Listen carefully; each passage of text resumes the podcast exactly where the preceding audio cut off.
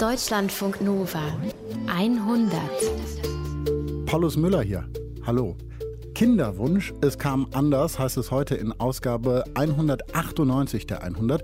Schön, dass ihr dabei seid. Zwei Geschichten haben wir heute. In der ersten lernen wir Katrin kennen. Mein allererstes Kennenlernen mit meiner Schwiegermutter war, dass sie zu ihm gesagt hat, geh mal Getränke aus dem Keller holen. Er war weg und die hat gesagt, ich bin so froh, dass der endlich eine Frau nach Hause bringt, die ein Kind kriegt. Oder die mir Enkel schenkt. Irgendwie sowas war es. So in der Art.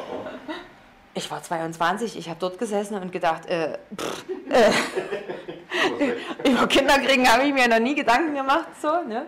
Na klar, Katrin war da verliebt, aber ihren Freund, den hatte sie ja gerade erst kennengelernt auf einem Motorradtreffen und mit 22 Jahren schon Kinder, damals nicht so wirklich ein Thema für sie. Das hat sich dann aber über die Jahre geändert. Acht Jahre später, um genau zu sein, also mit fast 30. Übrigens genau das Durchschnittsalter für Erstgebärende. Da war ja da, der Kinderwunsch. Pia Volk erzählt uns Katrins Geschichte.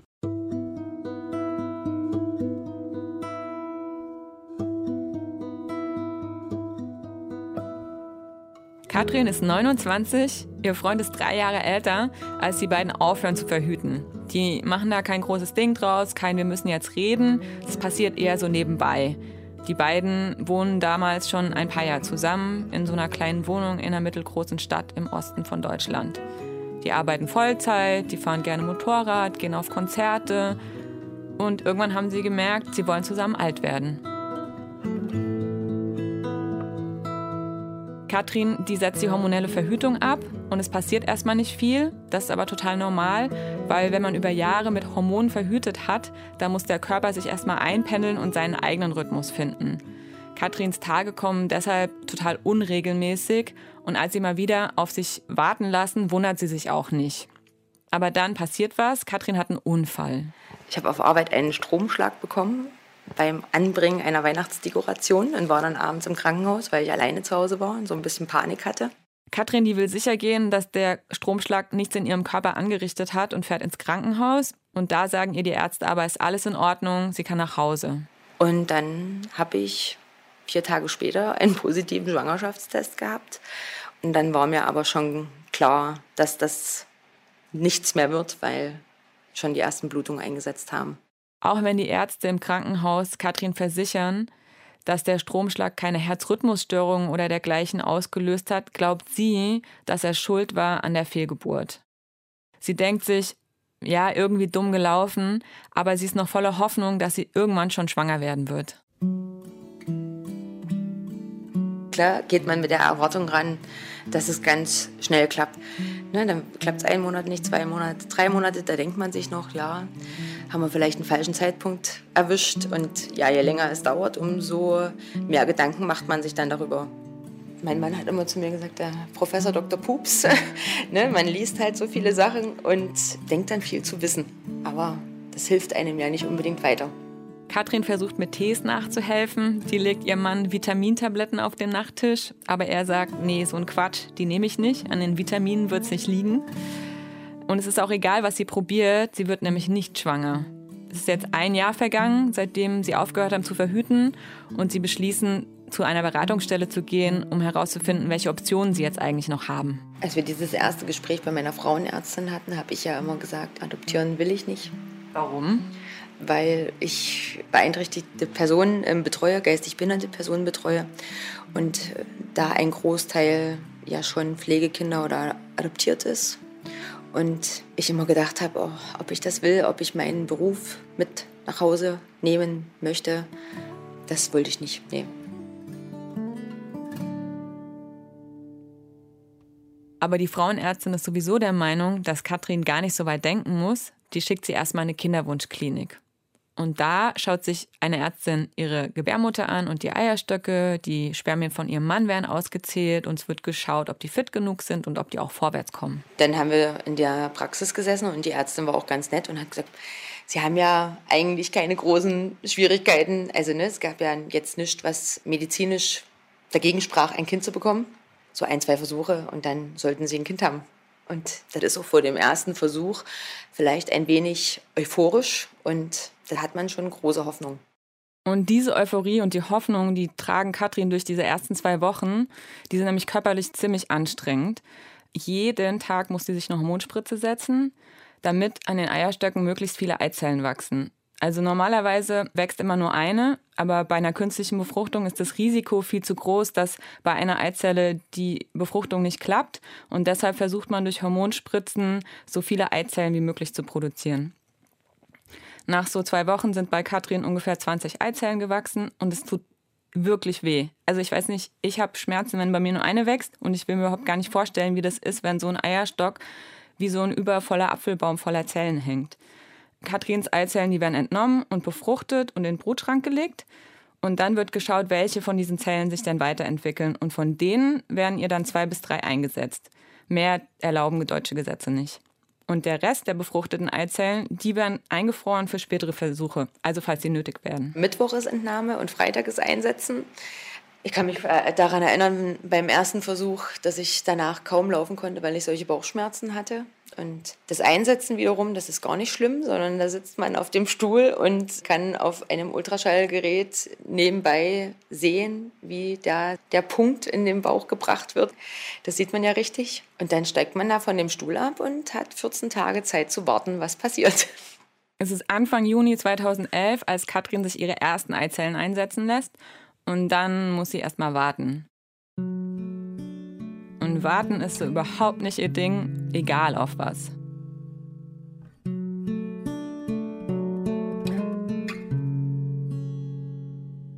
Ich bin nicht so der rumliege Typ.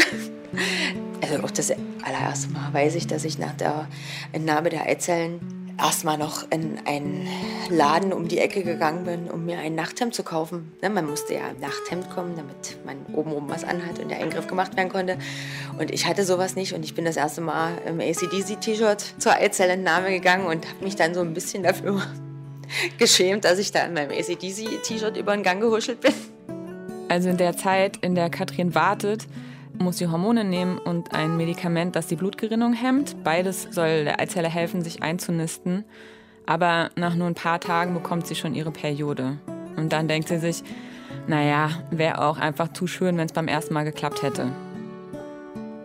Ende Juni lässt sie sich dann das zweite Mal Eizellen einpflanzen, das sind die von den Gefrorenen.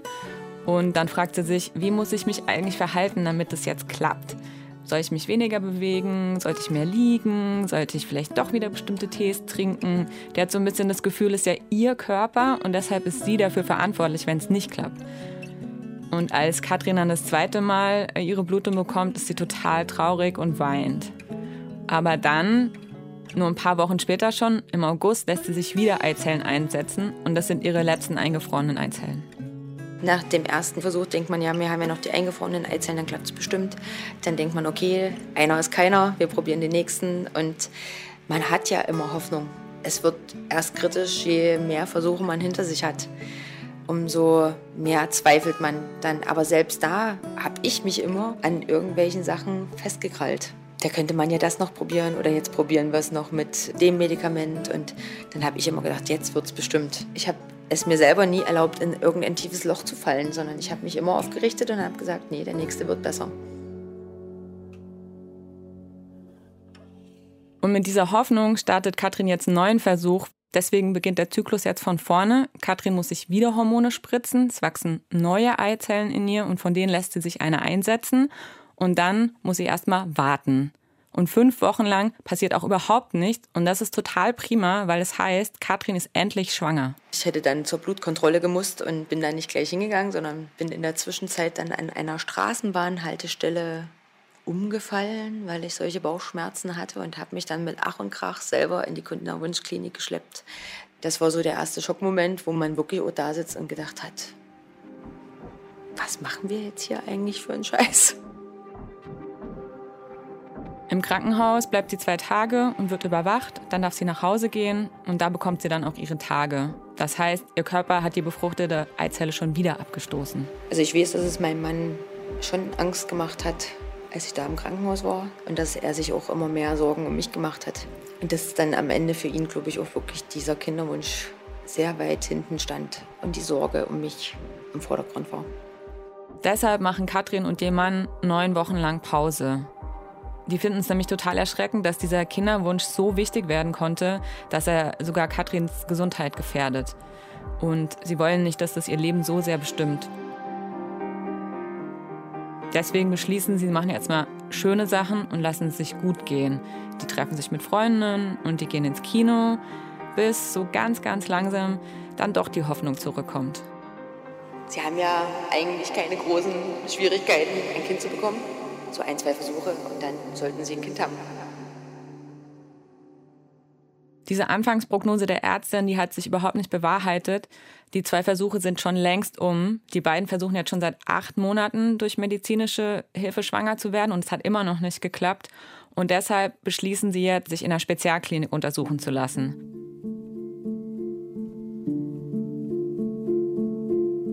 Und was sie da dann erfahren, das überrascht sie dann doch ziemlich.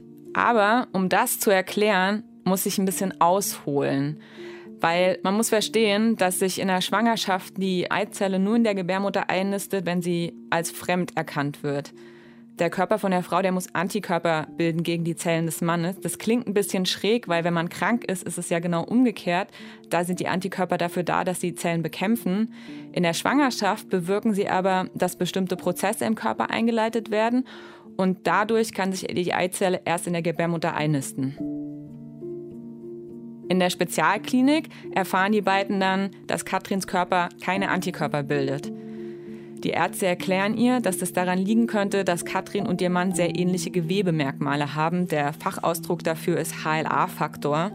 Und die sind so ähnlich, dass Katrin und ihr Mann sich gegenseitig Organe spenden könnten. Und dann denkt man sich schon so, blöde Scheiße, was machen wir denn jetzt? Also medizinisch gesehen gibt es noch total viele Unklarheiten über diesen HLA-Faktor. Es gibt zum Beispiel keine Studien darüber, wie viele Paare Kinder bekommen, obwohl sie ähnliche HLA-Faktoren haben. Und es gibt auch keine Studien darüber, was eigentlich hilft, wenn man ähm, sehr ähnliche Faktoren hat. Es gibt eine experimentelle Methode, die heißt Immunisierung und das ist Katrins letzte Hoffnung. Meinem Mann wurde Blutplasma entnommen, das wurde aufbereitet und dieses Blutplasma wurde mir dann in den Arm gespritzt dann haben wir darüber Scherze gemacht, dass wir ja jetzt Blutsbrüder sind. Am Anfang denkt man, oh Gott, Hormonbehandlung und irgendwann macht man einfach mehr, als man vorher bereit war, weil man ja merkt ja auch, ach, die Spritzen, also klar macht das was mit einem, aber es ist jetzt nicht so schlimm, dass man jetzt immense Schmerzen hat und man verschiebt immer weiter die Grenze so ein Stück. Und die letzte Grenze, die sie überschreitet, ist eben diese Immunisierung. Das ist eine Spritze mit dem Blutplasma ihres Mannes. Danach, im April 2012, lässt sich Katrin wieder Eizellen einsetzen. Vergeblich. Und auch alle weiteren Versuche bleiben erfolglos. Im Winter 2012, drei Jahre sind da vergangen, seitdem sie die Verhütung abgesetzt haben, drei Jahre voller Gefühlsachterbahn, drei Jahre, in denen nichts passiert ist, geben die beiden auf.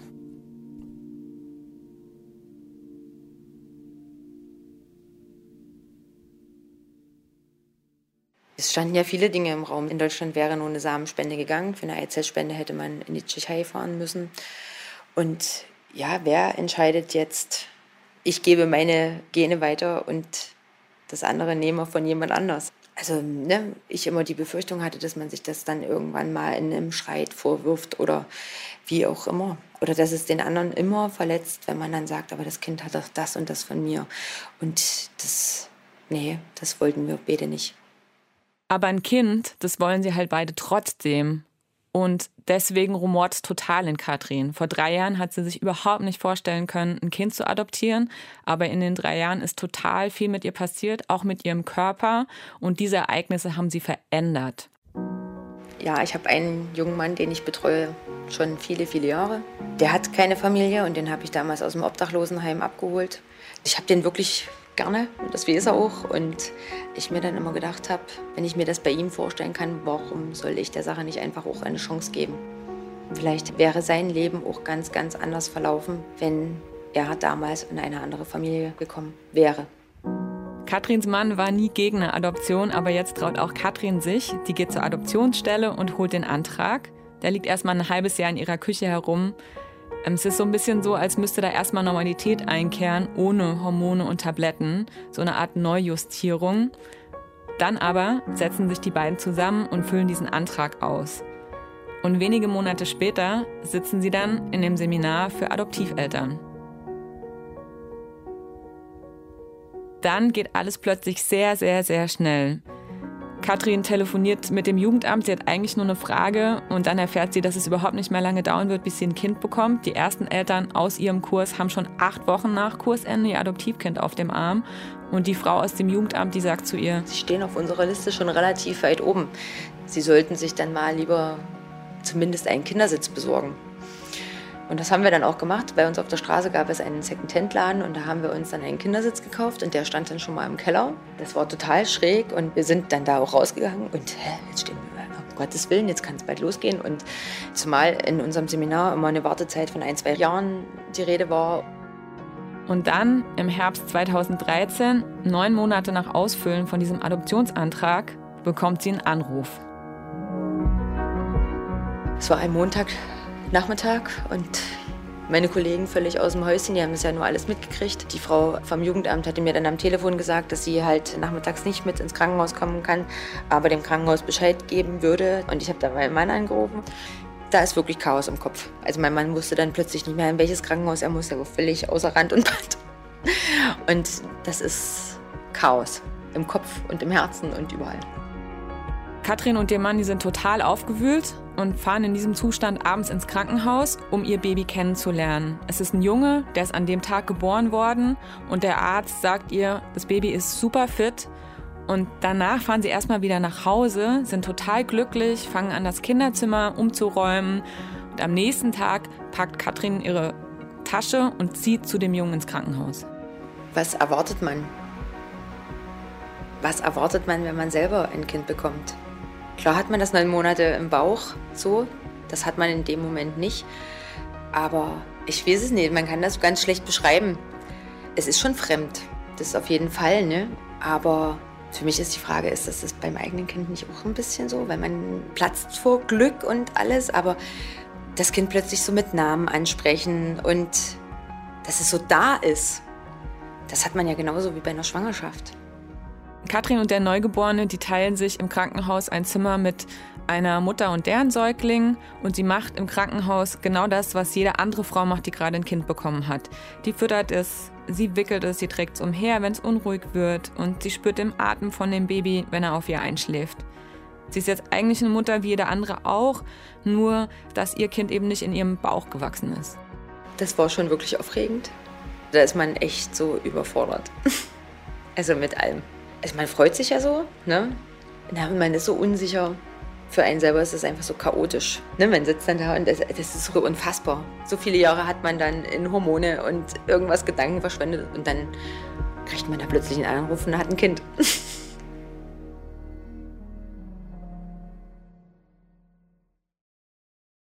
Okay, eigentlich kann die Geschichte von Katrin und ihrem Mann hier enden, weil sie haben ihr Baby. Aber nach zwei Tagen bekommen die beiden Anruf. Also die haben meinen Mann angerufen und haben ihm das gesagt, dass die Mutter das Kind zurückhaben möchte. Und die haben im Krankenhaus angerufen und dann haben sie mir das Telefon gebracht. Und dann hat mir das die Frau vom Jugendamt gesagt. Als Sozialarbeiter, ich habe immer gesagt, ich finde es nicht schlimm, wenn wir ein Kind zurückgeben müssen, weil es ja nichts Schöneres für dieses Kind gibt, als dass die leibliche Mutter sich dann doch noch dafür entscheidet, das Kind zu sich zu nehmen. So traurig wie das für uns ist, aber für das Kind gibt es ja nichts Besseres. Aber als dann der Moment da war, hat uns das mehr getroffen wie die ganzen negativen künstlichen Befruchtungen. Also eine Woche habe ich bestimmt geheult.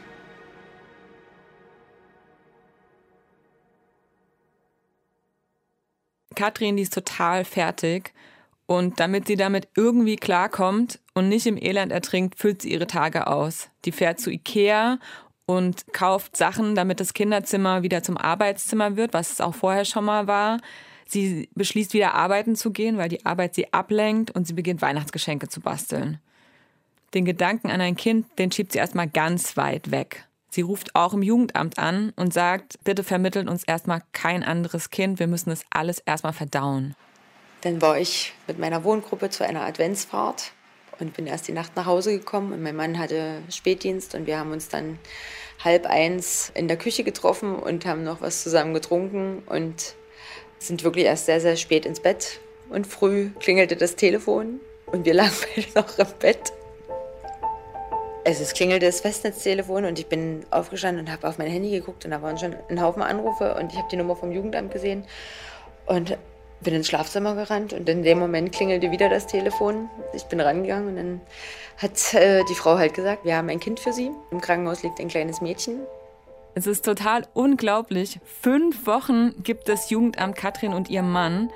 Fünf Wochen zwischen der Rückgabe des Jungen und der Vermittlung eines Mädchens. Meine erste Frage war, wie sicher ist es? Und dann hat sie gesagt, 90 Prozent würde ich Ihnen geben. Und dann sind wir aus dem Betten und Kaffee und total irre. No, ne? ich habe nochmal das Bad gewischt, weil ich gedacht habe, dazu komme ich in den nächsten Tagen nicht mehr.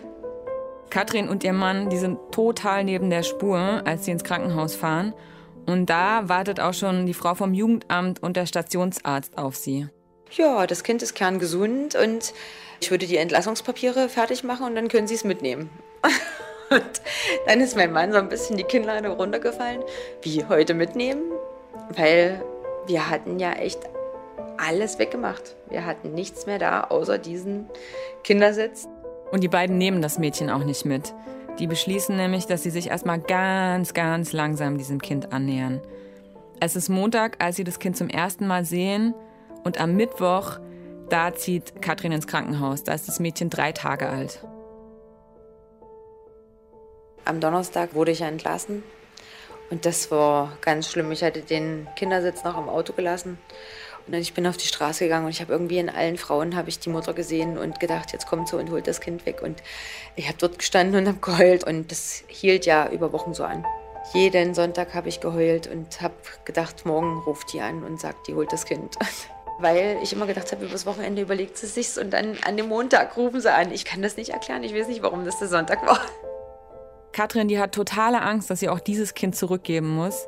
Aber sie ist so ein Typ, der kann nicht anders, als auch darüber nachzudenken, was wäre, wenn es diesmal gut geht, was, wenn es diesmal ein Happy End gibt. An dem Montag, als sie geboren ist, war es eine anonyme Geburt, wo man auch danach so dasteht und sich denkt, ja, ich habe mich darauf eingelassen, aber was es bedeutet, ne, dem Kind nie sagen zu können, was sind deine Wurzeln, wo kommst du her, das begreift man auch erst in dem Moment, wenn das dann so ist, wie es ist. Ne? Bei einer anonymen Geburt gibt es überhaupt keine Aufzeichnung darüber, wer die Eltern des Kindes sind. Es gibt keine Namen, keine Krankenkassendaten, es gibt nichts. Und damit hat das Kind überhaupt keine Möglichkeit herauszufinden, wer die leiblichen Eltern sind. Und als Katrin das klar wird, beschließen sie und ihr Mann, Kaleb zu besuchen, den Verein, der die leibliche Mutter durch die Geburt begleitet hat Ihr Ziel ist es, so viel wie möglich über diese Mutter herauszufinden. Welche Haarfarbe hatte sie? War sie groß? War sie klein? War sie stämmig? War sie zierlich? Sie wollen einfach irgendwas mitnehmen, was sie an die Tochter weitergeben können, selbst wenn es nur Äußerlichkeiten sind. Wir waren bei Caleb und dann haben die gesagt, dass die Mutter eben da war und das umgeändert hat von einer anonymen Geburt in eine vertrauliche Geburt. Bei einer vertraulichen Geburt, da hinterlässt die Mutter ihre Daten für das Kind und wenn das Kind 16 Jahre alt ist, kann es zum Bundesamt für Familie gehen und diese Daten da einsehen. Das sind total tolle Nachrichten, weil es im Grunde genau das ist, was Katrin sich wünscht. Aber trotzdem kommt dann diese Angst wieder in ihr hoch. Was, wenn die Mutter es sich doch anders überlegt, wenn sie ihre Tochter zurückhaben will? Jetzt hat sie ja schon die anonyme Geburt in eine vertrauliche umgewandelt. Was, wenn es weitergeht? In diesem Moment hat sie einen Einfall, der erstmal total abenteuerlich klingt. Und zwar überlegt sie sich, wenn die Mutter sehen könnte, was wir für Menschen sind, dann würde sie ihre Tochter nicht zurückholen wollen. Und deshalb beschließt sie, sie will die Mutter treffen. Und sie spricht es aus, bevor sie überhaupt über diese Konsequenzen nachdenken kann. Nämlich, dass diese Mutter eigentlich gleichzeitig die Person ist, die sie am meisten fürchtet. Und die Mutter, die willigt ein, allerdings unter einer Bedingung. Es war ja ihr Wunsch, dass sie das Kind sehen kann. Da hat man natürlich noch viel, viel mehr Angst. Und ich habe die Nacht vorher nicht geschlafen, ich habe nur geheult. Und dann kam sie durch die Tür, ganz aufgeregt und schon weinend. Und dann hat sie ganz, ganz viel von sich erzählt. Und irgendwann war dann der Moment, wo die Frau vom Jugendamt gesagt hat, und jetzt geben Sie ihr doch mal das Kind. Ne? Wir saßen da, wir beide mit dem Kind auf dem Arm und ich musste es ihr ja geben. Was heißt, ich musste, ich habe es ihr gegeben. Katrins Herz schlägt bis zum Hals. Die beobachtet die Frau, die denkt sich, Mist, was wird jetzt eigentlich passieren? Das war so, als ob man einer Freundin das Kind gibt und die macht auch, ist das hübsch und so ein bisschen streichelt. Und dann haben wir da gegenüber gesessen und irgendwann hat sie angefangen zu weinen und dann hat sie mir das Kind zurückgegeben, als es geweint hat und dann hat gesagt, ich gebe Ihnen mal Ihr Kind zurück. Und dann saßen wir drei so als Familie und dann hat sie uns umarmt und geküsst und hat mir so geflüstert, Sie sind die Mutter für dieses Kind. Ne? Und hat das auch immer wieder zu uns gesagt, Sie sind die Eltern und ich bin's nicht. Die leibliche Mutter haben die beiden nie wieder gesehen. Katrin glaubt, die Mutter wollte sich damals mit ihnen treffen, um sich zu vergewissern, dass es die richtige Entscheidung war, ihre Tochter wegzugeben. Und vielleicht auch, damit es sich nicht mehr so anfühlt, als habe sie sie weggegeben, sondern eher so, als habe sie sie verschenkt und dass es das schönste Geschenk ist, was man Katrin und ihrem Mann machen konnte.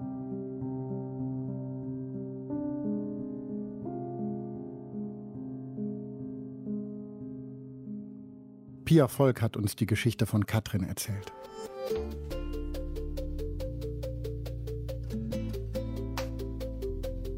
Um den Kinderwunsch geht es heute in Ausgabe 198 in der 100 und dazu passt auch die Geschichte von Nicole Rinder. Mit ihr habe ich im April 2017 gesprochen und das ist ein Gespräch, ja, was mich seitdem immer wieder beschäftigt hat, weil, weil Nicole einfach sehr, sehr beeindruckend ist. Mich damals sehr beeindruckt hat. Bei ihr hat es geklappt mit dem Schwangerwerden und erst war auch alles normal in der Schwangerschaft. Aber dann, vier Wochen vor der Geburt, erfährt sie, ihr Kind wird nicht überleben. Sie hat ihren Sohn verloren, vier Tage nachdem er auf die Welt gekommen ist. Im Interview hat sie ihre Geschichte erzählt und hat erzählt, wie sie es geschafft hat, das alles zu verarbeiten. Hallo Paulus. Vielleicht steigen wir mal ein ähm, vor der Schwangerschaft. Was für ein Leben hast du gelebt?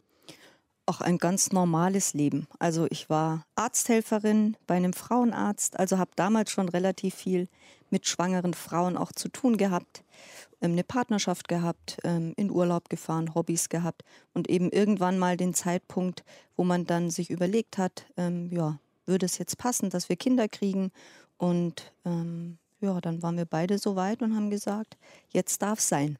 Und dann wurde es auch. Dann war das erstmal eine ganz normale Schwangerschaft. Richtig, genau. Mit allem, was dazugehört wahrscheinlich. Ähm, Richtig. Bisschen ja. Unwohlsein am Anfang vielleicht ja. und so weiter und so fort.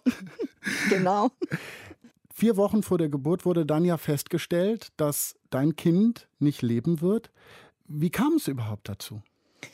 Also das war mehr oder weniger zufällig, wenn man wirklich an Zufälle glauben möchte. Ähm, ich war zu dem Zeitpunkt selber krankgeschrieben, weil ich schon vorzeitige Wehen hatte. Jetzt im Nachhinein glaube ich immer, dass das wahrscheinlich auch schon ein Zeichen war, auch vom Körper, dass irgendwas vielleicht nicht stimmt. Und ähm, für mich war es einfach eine schöne Zeit, weil meine beste Freundin damals auch schwanger war, gleichzeitig. Und ähm, durch meine Krankschreibung haben wir einfach ganz viel Zeit miteinander verbringen können, waren baden ähm, und sind wirklich einfach, haben das richtig genießen können. Und dann hatte eine Freundin vor zu heiraten, aber eben nicht in München, sondern das wäre weiter weg gewesen. Und dann habe ich noch gedacht, na komm, jetzt fragst du mal deinen Frauenarzt, ob das in Ordnung ist, dass ich noch ähm, vier Wochen vor der Entbindung ein bisschen weiter wegfahre. Weil diese vorzeitigen Wehen schon da waren. Genau, das war der Grund.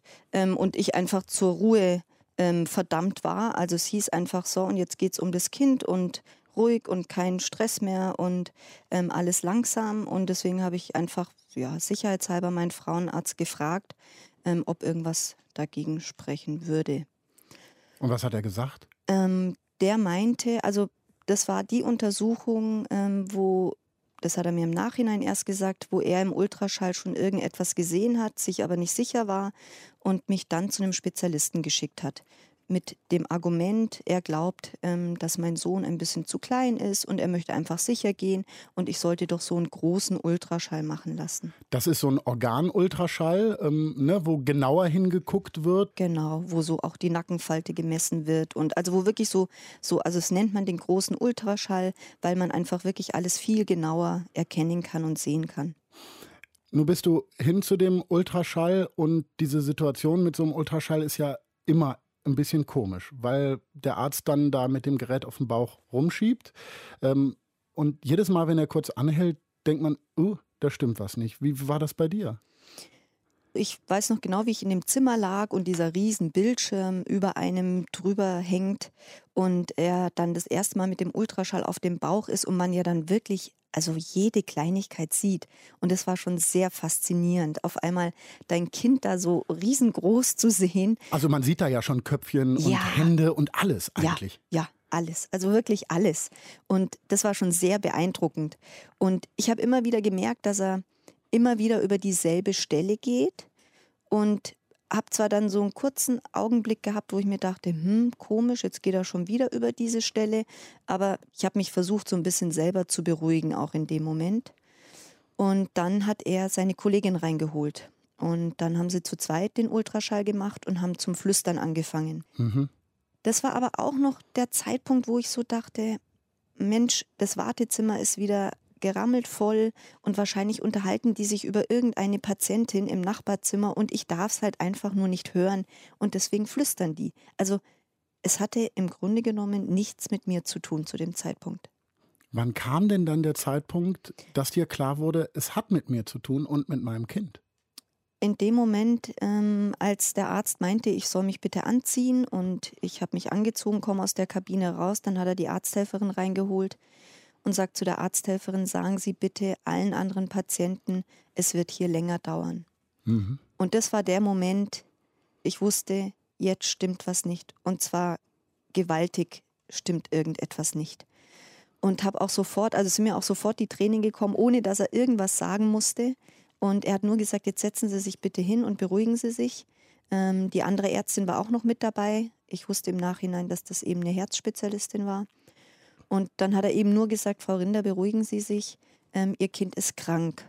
Ihr Kind ist schwer krank. Und das war so der Moment, wo ich gemerkt habe, jetzt will ich nicht mehr zuhören. Und habe auch wirklich, also zum Weinen angefangen, dass ich kaum Luft gekriegt habe.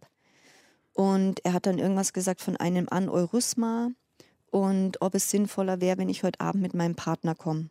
Und dann habe ich sofort gesagt, ja, ich glaube, das ist sinnvoller und habe dann eben die Praxis verlassen. Du bist selber rausgegangen, das konntest du noch. Genau. Also weil ich mir vorstelle, dass, dass man völlig verloren ist und ist man. Auf einmal ist die Wirklichkeit nicht mehr da.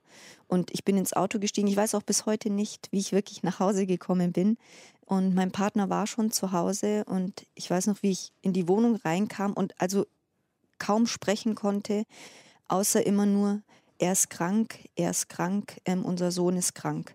Ähm, und dann hat mein Partner versucht, mich auch zu beruhigen und hat gesagt, was heißt es, was ist krank? Und dann habe ich immer gesagt, der Arzt hat irgendwas gesagt von einem Aneurysma. Und dann haben wir uns in die Küche gesetzt und haben angefangen zu recherchieren. Im Internet, was bedeutet das eigentlich Aneurysma? Also wir haben das zu dem Zeitpunkt zum ersten Mal gehört und haben dann festgestellt, dass das Aneurysma gar nicht so selten ist. Also dass es relativ viele Menschen sogar haben.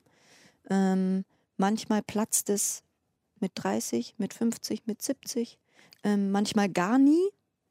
Also das ist nichts Ungewöhnliches. Aneurysma heißt, das ist eine Hirnblutung, richtig? Das ist ein Blutgerinnsel. Blutgerinnsel. Genau, das ist ein Blutgerinnsel, was irgendwo im Körper sich bilden kann. Und bei unserem Sohn hat es sich eben im Gehirn gebildet. Und wir haben damals im Internet herausgefunden, dass man das operieren kann. Und das war so nach unserem ersten Schock, okay, jetzt wird nicht so, wie wir es uns vorgestellt haben. Wir werden kein gesundes Kind kriegen. Wir werden nicht im Geburtshaus entbinden können, weil dazu hatten wir uns zu dem Zeitpunkt eigentlich schon entschieden, sondern wir müssen in ein Krankenhaus gehen, dann wird er gleich operiert und das wird einfach eine Zeit lang dauern.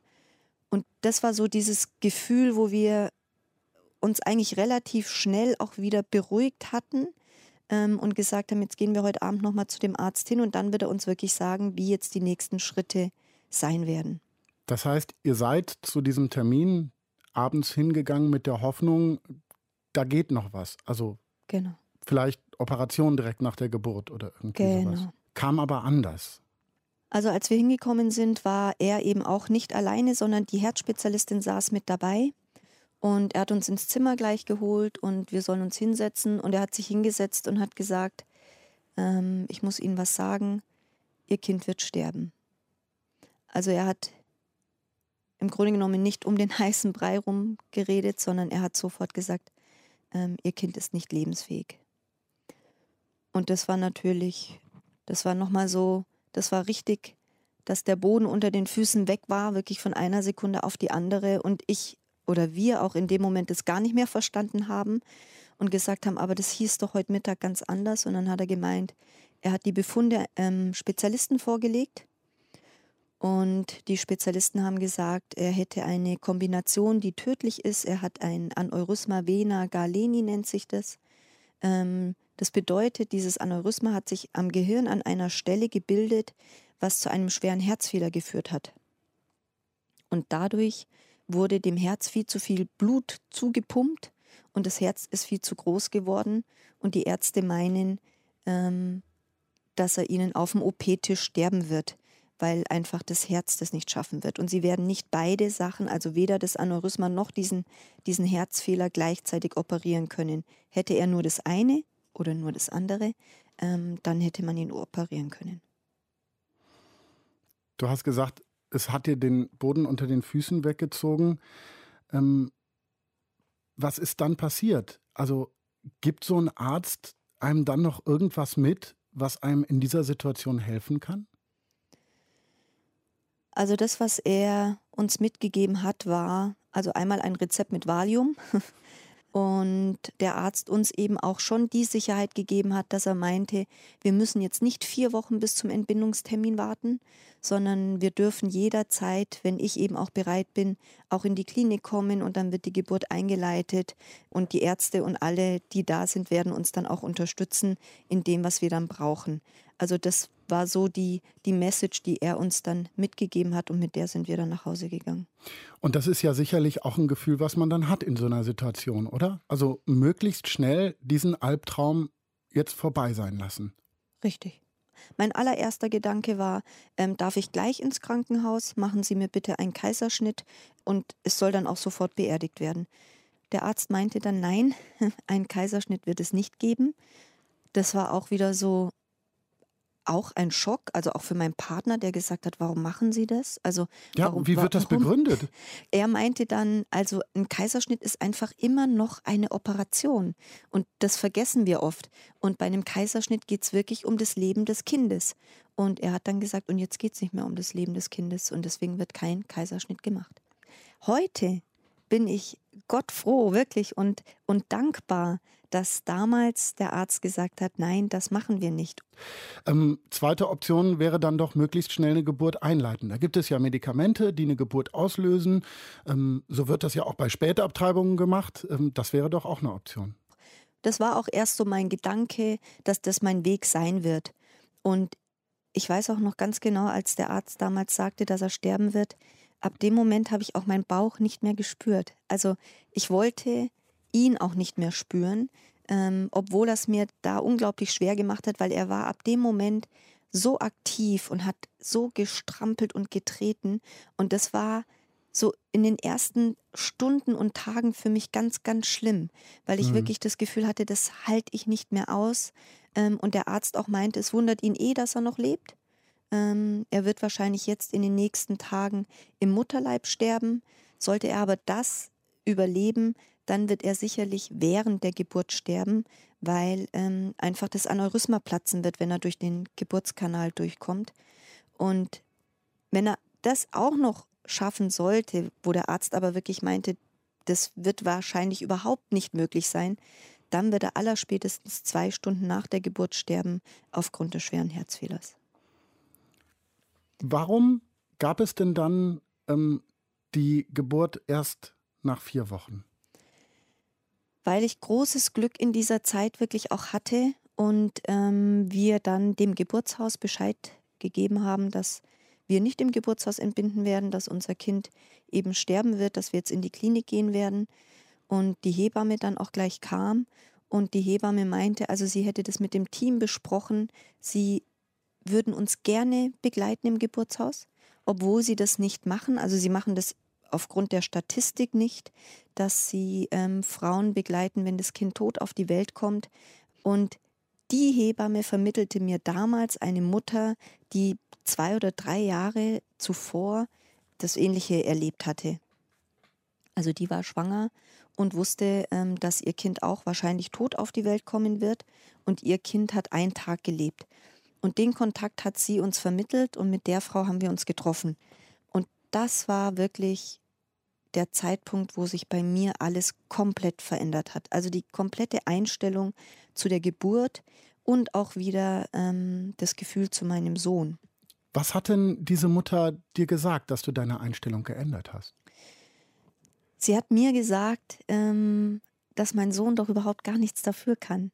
Also warum ich jetzt auf einmal in eine Klinik gehen möchte, mit Schmerzmittel, alles so schnell wie möglich hinter mir bringen möchte, ähm, alles weghaben will und sie auch meinte, warum ich es jetzt nicht erst recht schön machen möchte, wenn wir doch wissen, dass er sterben wird. Und das war wirklich, also das hat bei mir den Schalter wirklich umgelegt, wo ich mir gedacht habe, mein Gott, er kann ja wirklich nichts dafür. Er kann ja gar nichts dafür und er würde ja auch am liebsten leben wollen und nicht sterben. Und ab dem Moment war für mich wirklich klar, ich werde im Geburtshaus entbinden und was ich auch nicht machen werde, ich werde nicht die Geburt einleiten, weil ich wusste, ab dem Moment entscheide ich über Leben und Tod. Und das wollte ich nicht. Also den Zeitpunkt wollte ich meinen Sohn wirklich selber bestimmen lassen. Nicole, du hast vorhin einmal gesagt, und da bin ich einmal kurz, habe ich aufgehorcht. Du hast gesagt, dieses Treten des Babys im Bauch deines Sohnes, das wolltest du dann nicht mehr haben. Mhm. Nur ist dieses Treten ja wirklich bei einer Schwangerschaft so diese, dieser erste Moment des Kontakts zum Baby, zu dem, was da im Bauch ist. Hattest du, als dann dieser Schalter bei dir umgelegt wurde durch diese Mutter, wieder das Gefühl, du möchtest dieses Treten spüren? Ja, dann durfte das wieder sein, dann sollte das wieder sein. Und dann wurde das auch wirklich sehr intensiv. Also ich habe die erste Woche nach der Diagnose, dass er sterben wird, die war noch in absoluter Abwehr.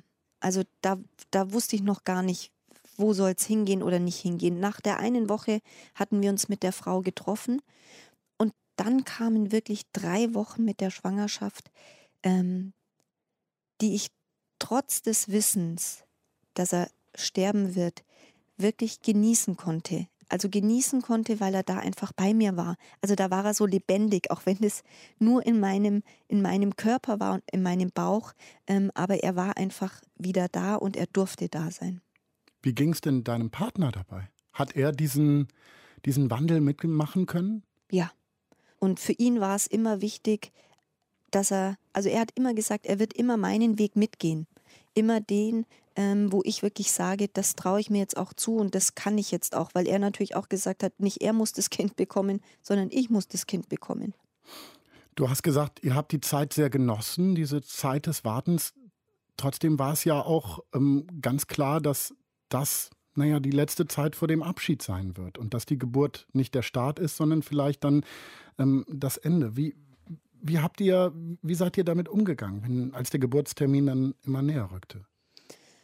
Ähm, wir haben unglaublich viele ähm, Gespräche geführt, also mit unseren Familien, die da auch sehr offen wirklich waren. Also andererseits natürlich auch sehr gespalten. Also mein Vater hat immer gesagt, oh Gott, wie kannst du das nur aushalten und geh doch lieber in die Klinik. Also es war schon so, dass so ein Teil ähm, den Schmerz selber nicht hat aushalten können, den wir dann auch hatten.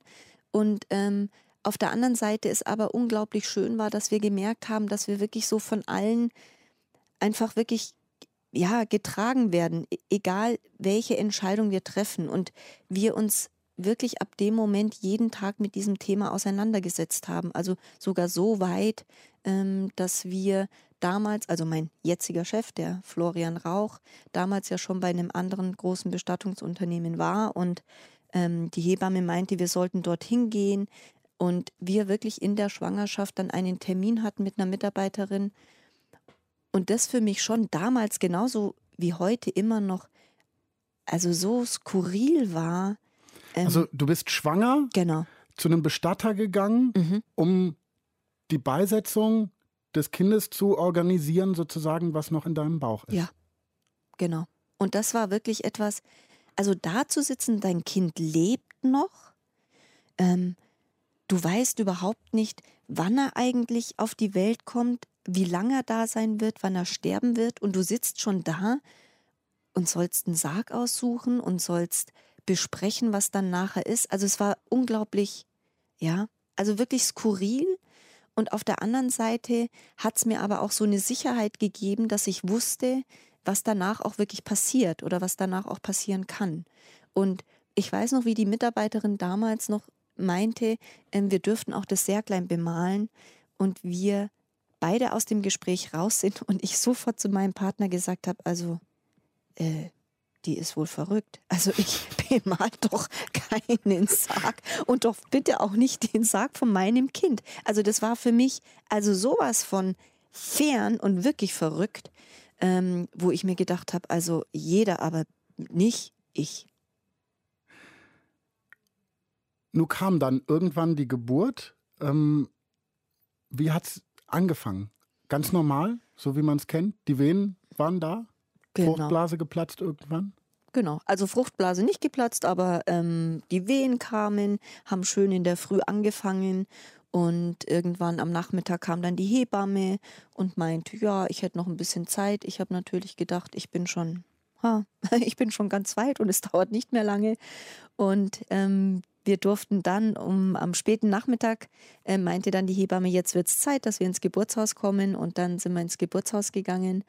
Und ja, und dann war es eine richtige Geburt, wie man sich eben so eine richtige Geburt vorstellt. Und ich konnte mich auch wirklich drauf einlassen und habe gemerkt, oder zumindest habe ich das gedacht, ähm, jetzt darf er kommen. Jetzt bin ich auch so weit. Ähm, was mir aber dann die letzte Phase gezeigt hat, dass ich noch nicht so weit war, weil ich wollte ihn dann wirklich nicht hergeben. Also das heißt, als er dann wirklich durch den Geburtskanal ähm, kam, ähm, war ich wirklich in der Pressphase, ähm, wollte ich ihn nicht hergeben. Und die Hebamme und der Arzt schon fast verzweifelt waren, ähm, dass wir dann doch kurzfristig in die Klinik müssen wegen Sauglocke und ähm, Zange. Ähm, und ich glaube einfach, dass ich unbewusst klar die Angst einfach hatte, weil ich wusste, in dem Moment, wo er jetzt da sein wird, dann kann es vorbei wird er sterben. Hm. Genau. Er ist dann aber rausgekommen? Genau.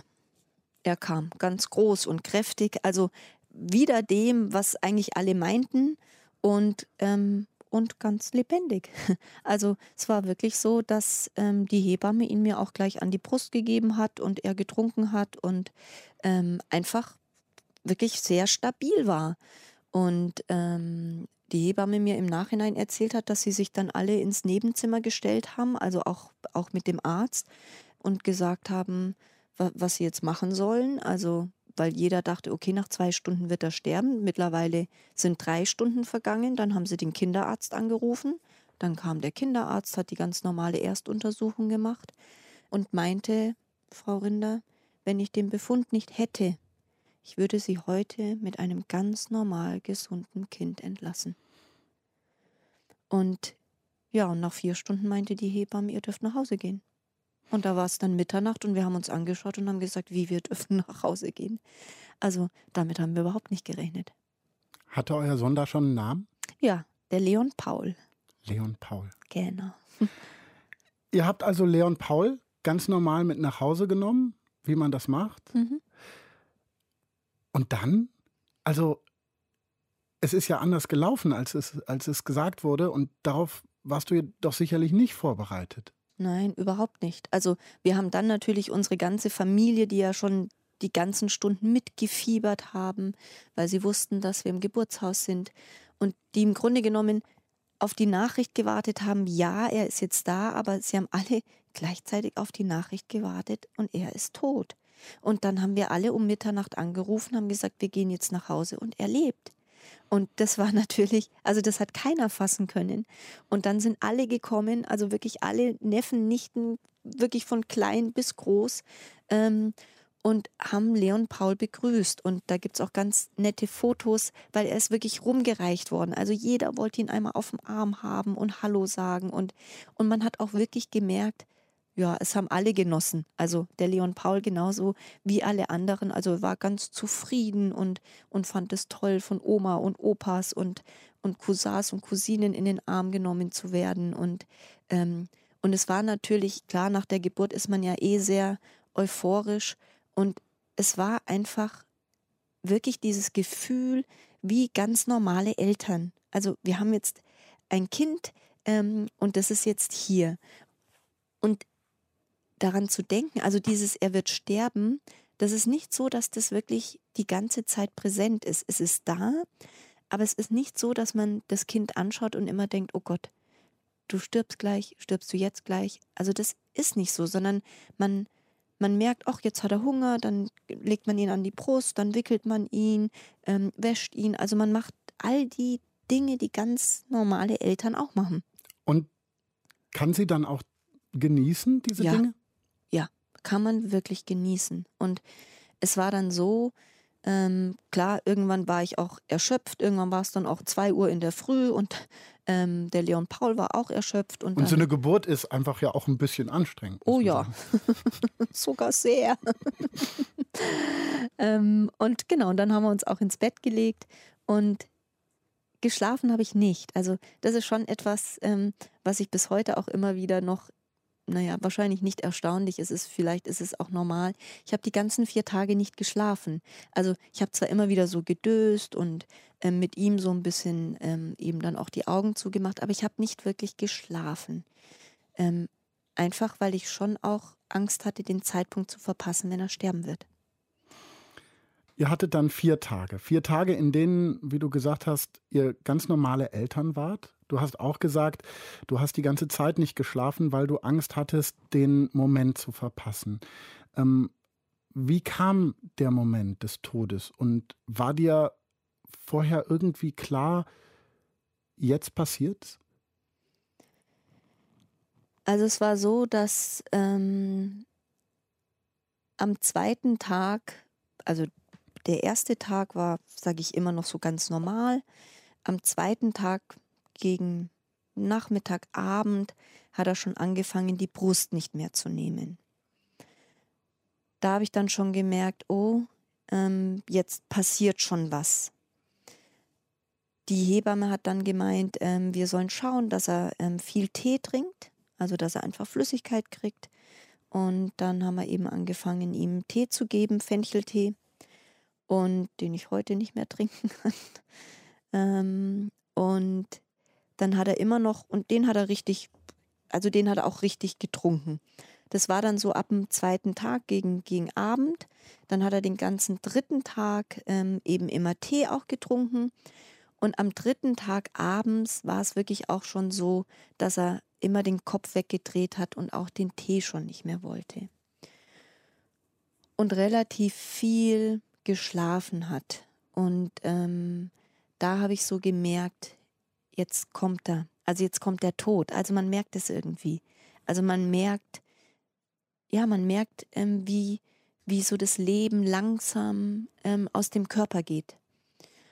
Und an dem Abend war es wirklich so, dass wir, auch mein Partner, relativ unsicher wurde, ähm, wie das sein wird, wenn er jetzt stirbt, weil der Arzt meinte, dass das anscheinend nicht schön ist, wie solche, was auch immer das heißt, wie solche Kinder eben dann sterben.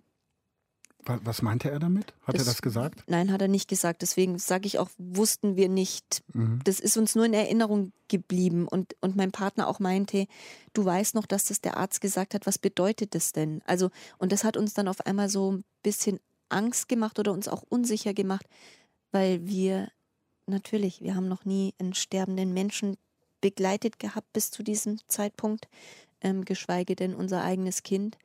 Und meine Schwägerin hatte eine Bekannte, die im Hospiz gearbeitet hat. Und ähm, die fragte uns dann, ob wir einverstanden wären, wenn sie die anruft und ob die sich bei uns melden darf. Und die meldete sich dann auch bei uns und kam dann, das war abends um 10, kam sie und ähm, ja, hat sich zu uns hingesetzt, hat uns ähm, einfach eigentlich nur so ein bisschen beobachtet, hat gesagt, ob sie den Leon Paul mal auf den Arm nehmen darf und hat gefragt, seit wann er denn nichts mehr trinkt und also hat mit uns so einfach so ein paar Fragen gestellt und dann hat sie uns wieder zurück in den Arm gegeben und hat gesagt, das ist alles gut ähm, und es geht alles einen guten Weg ähm, und wir machen das einfach richtig und sie wird jetzt wieder gehen. Und dann wart ihr zu dritt. Genau, und dann waren wir zu dritt. Und ähm, das war wichtig, also es war wirklich für uns wichtig, ähm, das zu hören von der Hospizschwester. Sie hat uns auch Schmerzzäpfchen dagelassen und hat gesagt, wenn wir das Gefühl haben, dass er Schmerzen haben soll, sollen wir ihm ein Zäpfchen geben. Und ähm, wir sind dann wieder oder sind dann irgendwann ins Bett um Mitternacht. Und ähm, dann war es schon so, dass er immer wieder Atemaussetzer hatte. Und in der Früh um sieben war es dann wirklich, also es war ein ganz tiefer Schnauferer, den er gemacht hat, hat ganz weit die Augen aufgemacht, uns beide wirklich angeschaut, richtig angeschaut und dann aufgehört zu atmen.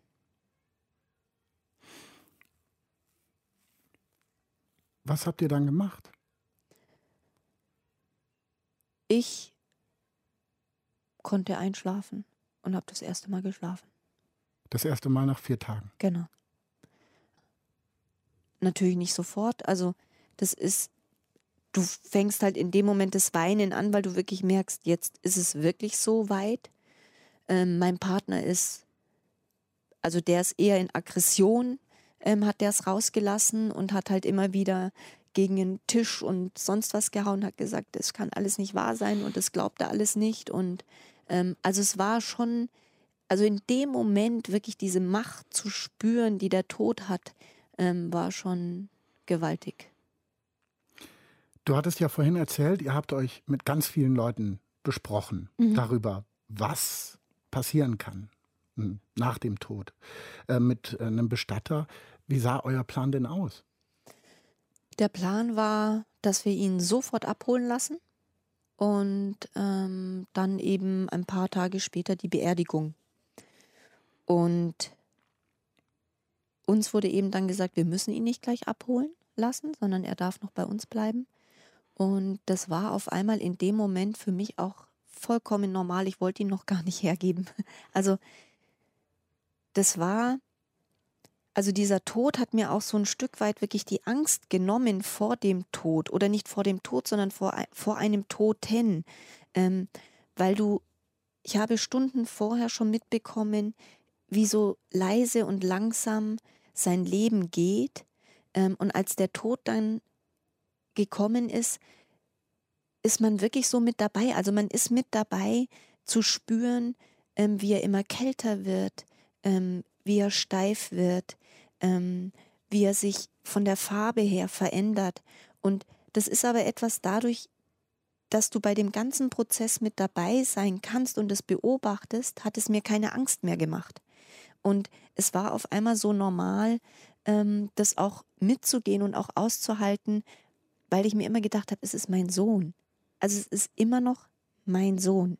Nur weil er tot ist, muss er noch lange nicht jetzt gleich weg und ähm, ich darf ihn nicht mehr sehen oder nicht mehr anfassen, sondern ähm, ich will ihn selber waschen, ich will ihn selber anziehen, ähm, was wir dann auch wirklich alles selber getan haben. Mit Hilfe von jemandem oder? Das haben wir alleine gemacht. Die ähm, Bestatterin damals hat eben gesagt, dass wir das alles machen dürfen. Und dann haben wir gesagt, das machen wir. Wir haben ihn wirklich vorbereitet und ähm, haben dann auch unsere Familie angerufen, dass er gestorben ist. Und damals kam meine Schwiegermutter, mein Vater, die sind dann sofort gekommen, weil sie gefragt haben, ob sie ihn sehen dürfen. Also heute verstehe ich nicht, warum ich es nicht allen angeboten habe, aber das war für mich irgendwie, weiß ich nicht, ich konnte mir nicht vorstellen, dass es für die anderen auch wichtig sein kann, ihn tot zu sehen. Heute sehe ich das natürlich ganz, ganz anders. Ähm, aber damals war es so, dass nur in Anführungszeichen meine Schwiegerin, äh, Schwiegermutter und mein Vater eben gekommen sind. Und ähm, dann am Abend auch die Bestatterin und ihn abgeholt hat. Und gleichzeitig hat sie uns auch das Särglein gebracht zum Bemalen, weil auf einmal habe ich gesagt, ähm, und ich will es bemalen, weil es ist das letzte Bett von meinem Sohn. Ähm, und wenn nicht ich, wer dann? Also wenn nicht ich das gestalte als Mama und als Papa, ähm, wer soll das dann gestalten? Wie hast du das bemalt, das letzte Bett deines Sohnes? Also es waren noch mit dabei, was ich ganz toll fand, ähm, wirklich meine Neffen und Nichten, die damals, ähm, wenn ich richtig rechne, ähm, drei, sieben und neun waren Und für die war das sofort, also die haben sofort gesagt, Nicole, wir wollen auch das Särglein bemalen vom Leon Paul, äh, was ich toll fand, wo ich auch nie wirklich auf die Idee gekommen wäre. Und wir haben das Särglein wirklich bemalt äh, mit Regenbogen, mit einem Löwen, weil der Leon, also er war einfach stark. Er hat vier Tage gelebt, ähm, trotz anderer Diagnosen, trotzdem, dass wirklich die Ärzte meinten, allerhöchstens zwei Stunden. Und er hat doch bewiesen, dass er vier Tage hier sein konnte. Ähm, genau, eine Sonne, Herzen. Also wir haben es ihm wirklich ganz bunt gestaltet. Dann war der Sarg bereitet. Wie schnell kam es dann zur Beerdigung und wie war die? Die Beerdigung war in einem privaten Raum in der Nähe vom Friedhof und es war wirklich nur unsere engste Familie dabei und auch die Hebammen, also schon die, die uns da auch ähm, begleitet haben. Und ich weiß, das war ungefähr eine Woche nach dem Tod vom Leon Paul. Ich kam da rein und dann kam die Bestatterin auf mich zu und meinte, ihr Vater möchte ihren Sohn nochmal sehen. Und also das war nochmal, das war wirklich so ein Schock, wo ich auch gesagt habe, nein, nein, den kann man nicht nochmal anschauen. Der ist jetzt schon eine Woche tot, das geht nicht. Und sie eben dann meinte, doch, äh, man kann ihn noch gut anschauen, ähm, ob ich das nicht auch nochmal machen möchte. Und das hat mich nochmal so aus der Bahn geworfen, weil für mich war er eine Woche vorher schon eingebettet in einem sehr kleinen, wir haben ihn zugedeckt, wir haben ihm die Spieluhr mitgegeben, ähm, ein Stofftier und wir haben den Sarg zugemacht. Und ich hatte einfach eine ganz schlimme Fantasie, wie, wie ein totes Kind nach einer Woche aussieht. Und aber die meinte eben dann, nein, das wäre gut. Ähm, und dann haben wir uns, okay, dann haben wir uns an der Hand genommen, mein Partner und ich, und sind in den Raum rein und haben ihn uns nochmal angeschaut und haben gesehen, mein Gott, er sieht immer noch genauso friedlich aus wie zu dem Zeitpunkt, wo er wirklich gestorben ist. Und ich auf einmal auch selber so eine innere Ruhe gespürt habe. Also ich war sehr aufgeregt ähm, wegen der Beerdigung, also sehr unruhig. Und ähm, auf einmal war das wirklich, also unglaublich gut, also es hat sich einfach gut angefühlt. Und wir sind dann rausgegangen und haben wirklich unserer gesamten Familie angeboten, dass jeder, der möchte, ähm, darf sich jetzt nochmal vom Leon Paul verabschieden und darf ihn sehen. Und dann sind wirklich alle reingegangen und ähm, ja, haben ihn alle, so wie sie ihn alle an der Geburt begrüßt haben, so haben sie ihn dann wirklich auch alle ähm, bei der Beerdigung nochmal verabschiedet. Ihr habt ihn verabschiedet, er wurde beerdigt das ist ja dann irgendwie das, was auch geplant wurde, was ihr mit den mit der Bestatterin, was ihr mit den Leuten, mit denen ihr euch unterhalten habt, auch organisiert und geplant habt. Ähm, und irgendwie so ein Abschluss.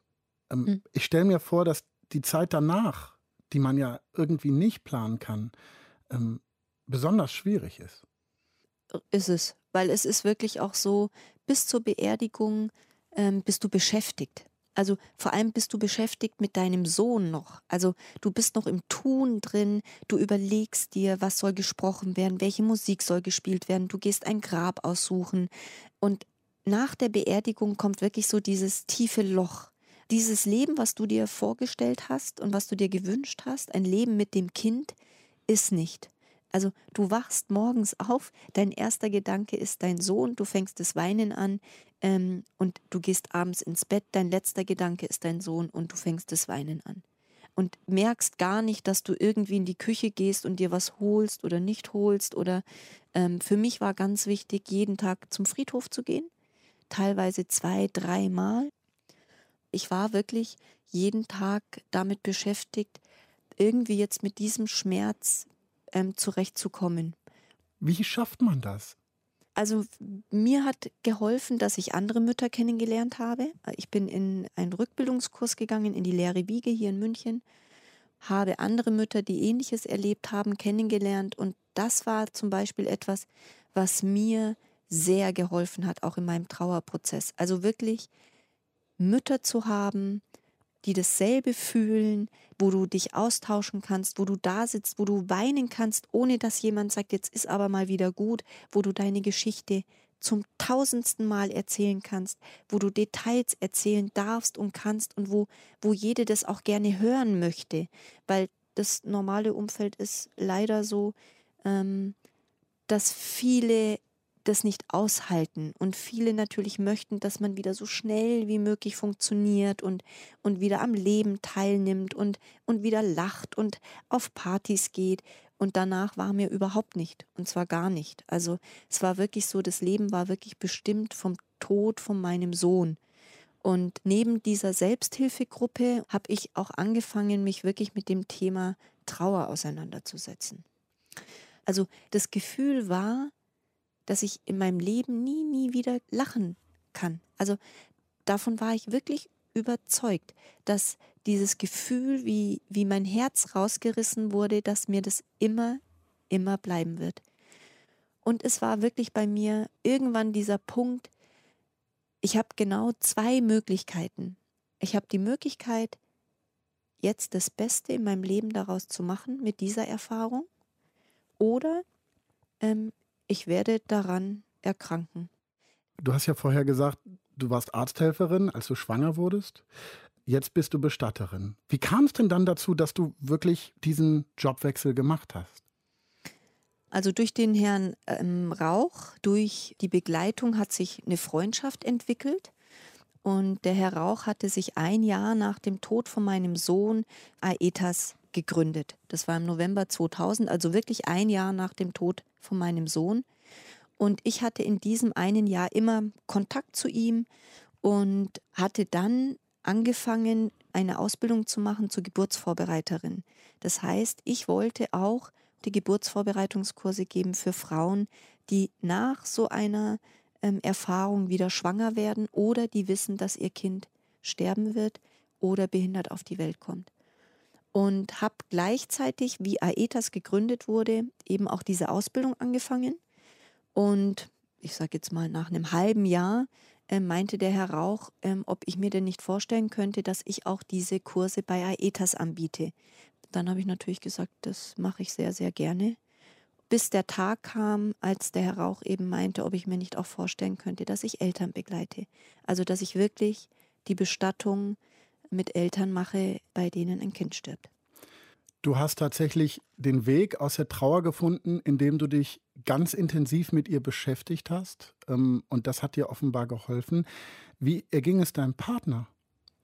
Also, ich sage immer, auch wenn das nichts mit unserem Sohn zu tun hat, hat es wahrscheinlich schon. Wir haben uns 2005 getrennt. Für mich war einfach ab diesem Zeitpunkt wirklich das Lebensthema Tod. Ich bin jeden Tag mit Schicksalsschlägen nach Hause gekommen und habe erzählt, wer heute wieder da war, wen ich begleitet habe, was passiert ist. Und das einfach irgendwann zu viel war für meinen Partner. Also wir haben uns einfach aus den Augen verloren. Für ihn gab es wieder das Leben, was es, also gab es natürlich nicht das Leben, was davor gab, gibt es nicht mehr.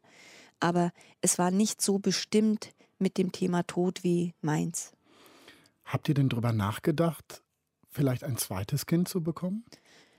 Ich habe mir das gut vorstellen können. Ich war nach zwei Jahren so weit, dass ich gesagt habe, ich kann mir alles wieder vorstellen und ich würde gerne wieder schwanger werden.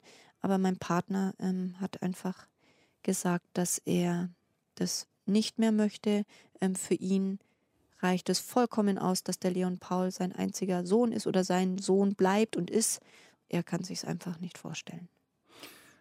Du hast vorhin gesagt, in der tiefen Trauer nach dem Tod von Leon Paul hast du gedacht, du könntest nie wieder glücklich werden. Mhm. Bist du heute glücklich? Ich bin glücklich und zufrieden und das macht sicherlich auch ganz viel meine Arbeit aus, wo ich merke, wie wir Menschen da wirklich unterstützen können und wie gestärkt die wirklich aus so einer Situation rausgehen können. Und das ist was, was mich unglaublich zufrieden macht und wirklich auch glücklich macht. Nicole Rinder hat kurz nach der Geburt ihren Sohn verloren und jetzt hilft sie anderen Menschen in ihrer Situation als Bestatterin. Vielen Dank, Nicole, für das Gespräch. Ich danke.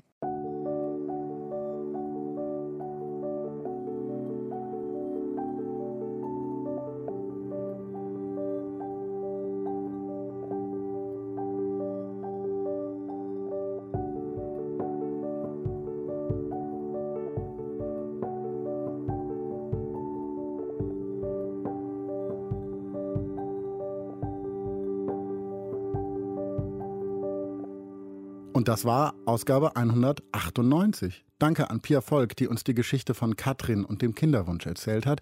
Danke an Nicole Rinder, die uns 2017 ihre Geschichte erzählt hat. Danke auch an Norm Wollmacher und Andy Fulford, die diese Ausgabe und die Geschichten hörbar gemacht haben. Danke an Julia Roche und Nilofer Elhami für die Redaktion dieser Sendung. Ihr wisst ja, wenn ihr was loswerden wollt, Feedback jeglicher Art, Anregung, eure Geschichten, mail at deutschlandfunknova.de ist die Adresse dafür. In zwei Wochen gibt es die nächste frische 100. Das passiert dir nur einmal im Leben, heißt es da dann. Habt eine schöne Zeit bis dahin und kommt gut in den Advent. Ich bin Paulus Müller, das war 100. Würden die beiden das wieder so machen? Katrins Mann sagt auf gar keinen Fall. Das war es überhaupt nicht wert. Dieses ganze Gefühlschaos, das Auf und Ab, all die Sachen, die Katrin ihrem Körper angetan hat. Er sagt, er würde sofort adoptieren. Katrin findet, die Jahre der Unsicherheit hatten auch was, die haben sie zusammengeschweißt und alle Dinge brauchen eben ihre Zeit und Katrin hat diese Zeit gebraucht. Das Interview mit Nicole Rinder werde ich wahrscheinlich nie vergessen, auch wie das war damals, dieses Interview mit ihr zu führen. Äh, erstens, weil sie mich einfach so beeindruckt hat, aber dann auch, weil ich so einen ganz normalen Arbeitstag hatte, hier bei Deutschlandfunk Nova, eine andere Sendung, den Grünstreifen, äh, vorbereitet habe an dem Tag, dann kurz da rausgegangen bin und mich ins Studio gesetzt habe, um mit Nicole zu sprechen. Und nach diesem Gespräch und diesem Thema und diesem intensiven Gespräch, wir wollten eigentlich äh, höchstens eine halbe Stunde reden, haben aber dann ja mehr als eine Dreiviertelstunde gesprochen, das war so Wahnsinn, dann wieder in so einen normalen Alltag zu gehen und sich witzige Moderationen auszudenken und irgendwie normal weiterzumachen. Das war wirklich schräg, aber eben auch eine ganz, ganz tolle Erfahrung. Deutschlandfunk Nova 100. Jeden Sonntag um 16 Uhr. Mehr auf deutschlandfunknova.de.